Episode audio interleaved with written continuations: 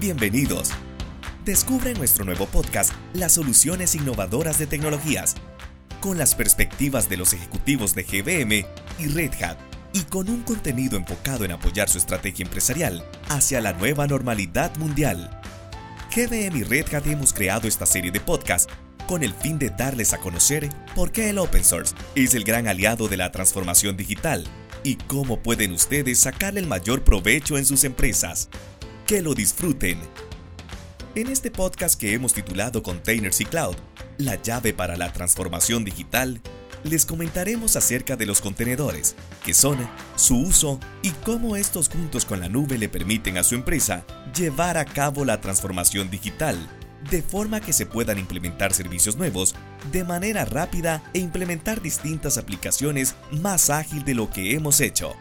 Que lo disfruten. Hola, ¿qué tal? ¿Cómo están? Este, bienvenidos y gracias por escuchar este podcast. Mi nombre es Franklin Orozco, soy líder de la práctica de software se llama Service Management en GBM. Eh, hoy nos acompaña también un recurso del equipo que se llama Gary López.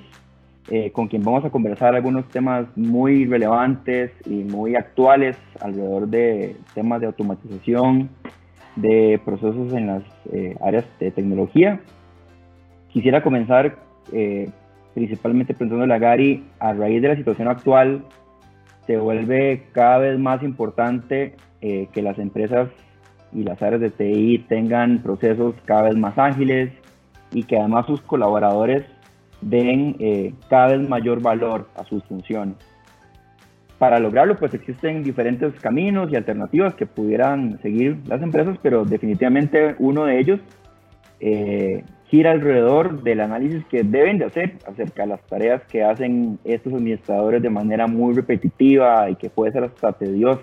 Eh, un poco también buscando el tema de poder automatizar esas tareas. Así que, Gary, podríamos eh, elaborar un poquito más al respecto. ¿Qué beneficios podrían obtener las empresas al automatizar este tipo de procesos? Eh, ¿Qué tal? Mucho gusto. Es un placer poder estar aquí con ustedes y compartirles un poco acerca de, del tema de la automatización. Bueno, em, en estos últimos tiempos, con, con el tema del coronavirus, pues se nos ha complicado un poco más el tema de la movilización de los recursos hacia las empresas. Entonces requerimos tener eh, automatizados más y más procesos. ¿Cuándo empieza realmente la automatización? Es cuando, de, cuando dejamos de querer hacer un mismo proceso una y otra y otra vez. Entonces, aquí es donde venimos y a través de una herramienta de automatización hacemos esos procesos para que nuestros recursos, en lugar de hacer lo mismo siempre, empiecen a generar tareas que agreguen valor a nuestros negocios. Aquí podemos hablar de crear nuevos productos que se pueden desarrollar en ese tiempo que nuestros recursos tienen disponible. Y con la automatización pues tenemos varios beneficios. Uno de ellos pues es el ahorro de costos. Al delegarle una tarea a, un, a una herramienta de automatización y que este la, esta la haga una y otra y otra vez, pues eh, nos evitamos el, el, los costos de pagarle a un ingeniero esas horas. También tenemos que podemos recuperarnos más rápido ante las fallas de nuestros sistemas, ya que todo esto se hace automático a través de un sistema de monitoreo y un sistema automatizado. Y también tenemos lo que es la asegurabilidad de la disponibilidad de nuestros servicios. Y con esto, al tener nuestros servicios al aire por más tiempo, pues resulta en un, en un beneficio hacia los, hacia los servicios de la empresa. Bueno, Gary, de, de hecho, este, dentro de todos esos beneficios que pudiesen darse, estoy seguro que hay herramientas en el mercado que justamente permiten que estos beneficios se conviertan en una realidad. Entonces, Gary, si nos puedes comentar un poco qué herramientas consideras que pueden apoyar eh, realmente a las empresas en esta labor o en este camino a automatizar sus procesos internos de operación? Sí, definitivamente hay varias herramientas que nos ayudan con la automatización. Bueno, primero que nada, eh, lo que la mayoría de personas utilizan al iniciar querer automatizar alguna de sus tareas que tenga, por ejemplo, un respaldo de base de datos, cambiar logs de un servidor a otro, pues, la primera opción es simplemente utilizar scripts que es lo que seguramente casi todos hemos utilizado. Pero después ya cuando queremos hacer un poco más escalable en la organización esto, pues ya empiezan a surgir em, eh, herramientas empresariales para podernos apoyar de ellas. Tenemos lo que es Puppet, lo que es Chef, Salt, Terraform y también tenemos lo que es Ansible. Ansible, por ejemplo, pues eh, fue, fundado, fue fundada por Michael Dehan en 2012 y eh, se fundó como una, como una herramienta open source desde su inicio. En el año 2015, al ver el potencial que tenía Ansible, pues Red Hat eh, compra Ansible y con esto le dio un empuje muy, muy fuerte a la, a la herramienta de Ansible. Y ahora pues eh, podemos ver que se integra con un montón de, plataformas como puede ser Cloud, eh, con Windows, todo lo que es networking con Cisco, Juniper, Arua, todo lo que es uh, Linux también. Entonces, eh, la compra de Red Hat pues sí le dio un empuje muy muy grande al, a Ansible y es la, la, herramienta, la herramienta de automatización open source más grande del mercado con más de 4.000 eh, contribuidores y más de 3.300 módulos que podemos utilizar para automatizar.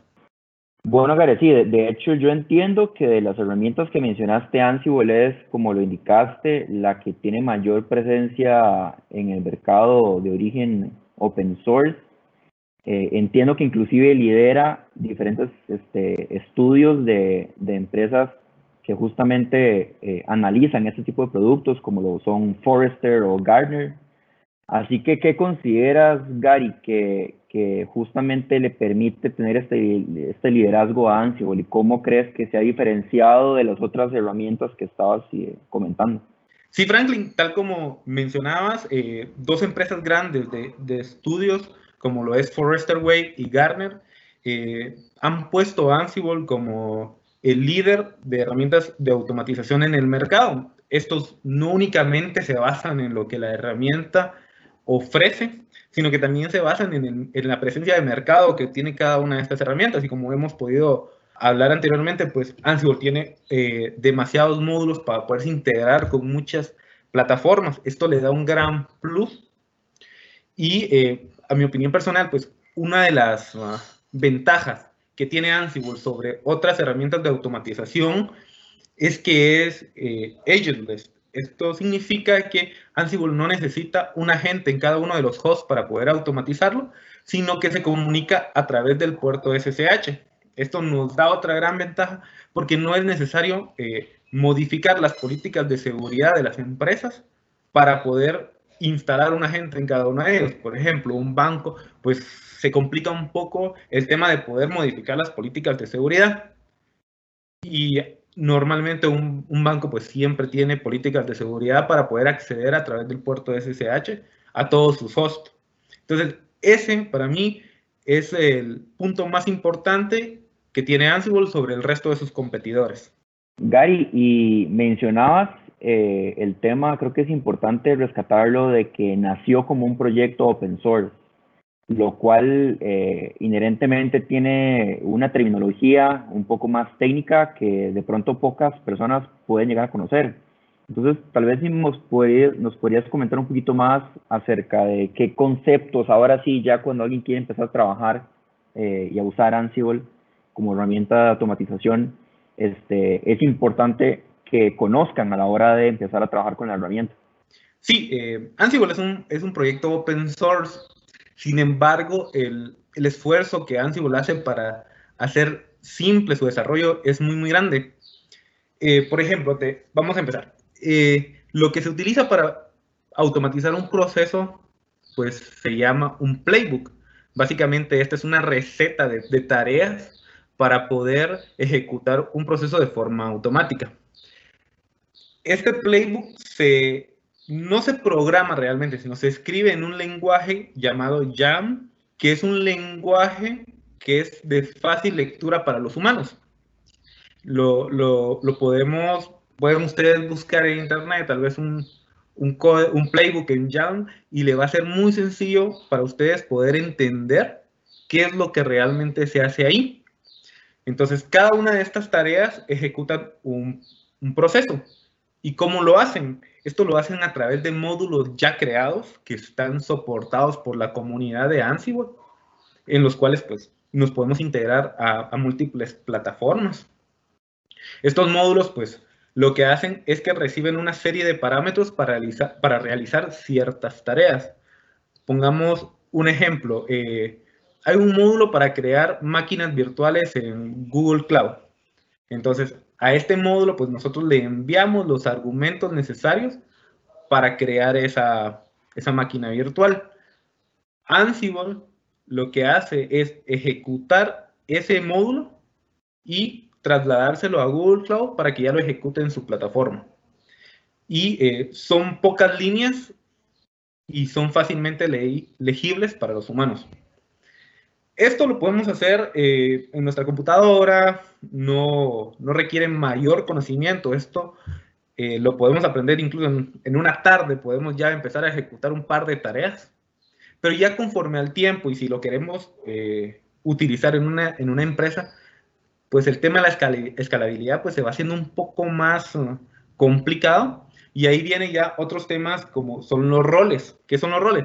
Son playbooks que ya han sido probados y que sirven para realizar ciertas tareas. Por ejemplo, hay un rol para instalar Apache, hay un rol para instalar Elasticsearch y estos ya han sido probados y uno los puede utilizar para hacer las instalaciones que uno requiera.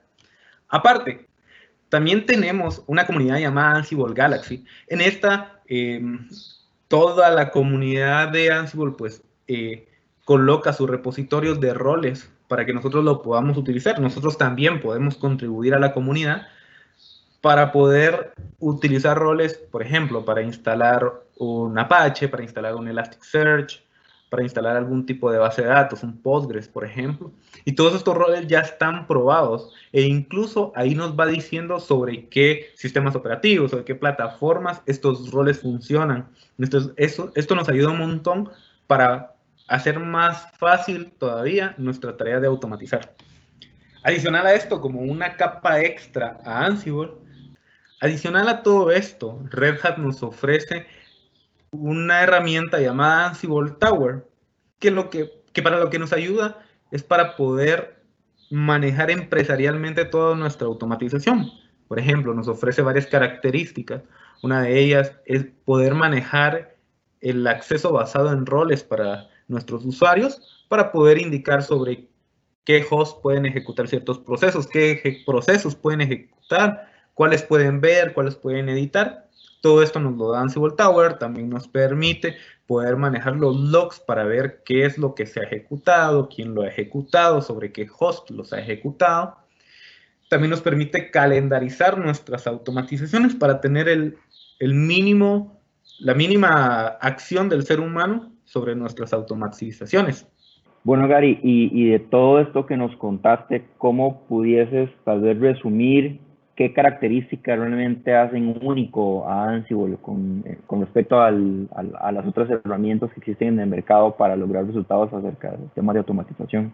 Eh, sí, tal como te comentaba, pues lo que hace, la, la, característica más importante de Ansible y lo que lo hace único, pues es el tema de que es agentless. No necesitamos agentes en nuestros hosts para poder, poder automatizarlos, lo que nos da una ventaja única sobre la mayoría de, herramientas de automatización. Aparte, es muy fácil de aprender. Ansible lo podemos aprender y ejecutar una tarea sencilla de automatización en, en una tarde, un mediodía. No se necesita mayor conocimiento de programación para esto. Volviendo un poco más al tema de open source, eh, eh, esto quiere decir que entonces el producto está en constante evolución gracias a los aportes que hace la comunidad. Así que, ¿qué, aportes o qué funcionalidades eh, más recientes podrías destacar de lo último que ha sido eh, añadido a, Ansible? Eh, sí, Franklin, tal como lo comentas, pues al ser una herramienta open source y al tener tantos contribuidores, pues es una herramienta que está en constante evolución y tenemos actualizaciones muy, muy rápidas. Por ejemplo, el año pasado en el Ansible Fest, que es un congreso dedicado únicamente a Ansible, pues Red Hat dio a conocer sus últimos avances. nos presentó lo que es Ansible Automation Platform, que es una plataforma en la cual Red Hat eh, nos permite mantener datos de, de nuestras tareas ejecutadas para poder analizarlas y mejorar nuestros procesos. Por ejemplo, podemos ver qué, qué, tareas se han ejecutado bien, cuáles se han ejecutado mal, cada cuánto se ejecutan, y esto nos da una mejor visión acerca de lo que estamos automatizando en nuestras empresas. Adicionalmente a esta plataforma, pues le agregó lo que son la, los collections soportados por los por los partners que te había mencionado. Tenemos partners grandes como son Cisco, Google, AWS, Aruba, IBM también. Entonces, eso es, eso es lo último que tenemos. Adicional de haber creado un catálogo de autoservicio. Esto lo, lo acaban de eh, mencionar en el Red Hat Summit que fue el, el mes pasado. Esto es lo más nuevo que tenemos. Y es una plataforma de autoservicio donde ya después de haber eh, desarrollado el proceso que se va a ejecutar, cualquier persona sin tener el conocimiento de lo que está por debajo, pues puede venir, solicitar un, un proceso, por ejemplo, que era una máquina virtual, crear un backup de alguna máquina, cerrar ciertos puertos de un firewall, solo, neces solo necesita ingresar la data que él necesita y ya podemos automatizarlo desde la nube. Sí, definitivamente vamos a seguir teniendo demasiadas actualizaciones por parte de, de Ansible. Yo veo que en el futuro pues vamos a tener muchísimas más integraciones con nuevas plataformas que van a querer adherir módulos a Ansible porque quieren estar en esta corriente de automatización y eh, vamos a tener más collections que van a ser soportados por clientes en la plataforma que Red Hat nos, nos proporciona, que es el Ansible Automation Platform.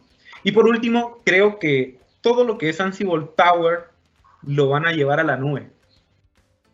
Como es una, una tendencia últimamente de hacerlo todo en la nube. Creo que todas las funciones que tiene Ansible Tower pues van a terminar en la nube, como calendarización de, de automatizaciones, eh, el acceso de los usuarios y todo eso, creo que ahí va a terminar. Eso va a ser el siguiente paso. Bueno, Gary, muchísimas gracias por tus aportes. Creo que van a ser de mucho valor para quienes nos escuchan. Este, a los que nos escuchan, de hecho, nos pueden contactar fácilmente por correo electrónico. Eh, mi correo es forosco.gvm.net. El tuyo, Gary, pues glopez.gvm.net. Eh, esperemos que haya sido mucho provecho este, este ratito con, con, ustedes. Nos pueden también ubicar en nuestras redes sociales como GBM Corp, GBM para cualquier otra información adicional que puedan este, que puedan buscar sobre Ansible.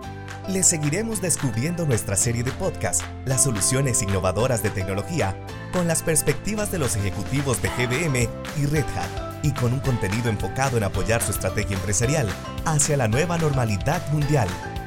GBM y Red Hat hemos creado esta serie de podcast con el fin de darles a conocer por qué el open source es el gran aliado en la transformación digital y cómo ustedes pueden sacarle el mayor provecho a sus empresas. Que lo sigan disfrutando. Le esperamos en nuestras nuevas ediciones. Quedamos atentos a sus comentarios a través de nuestros canales de comunicación, mercadeo.gbm.net o por medio de nuestras redes sociales. Búsquenos como GBM Corp. Muchas gracias.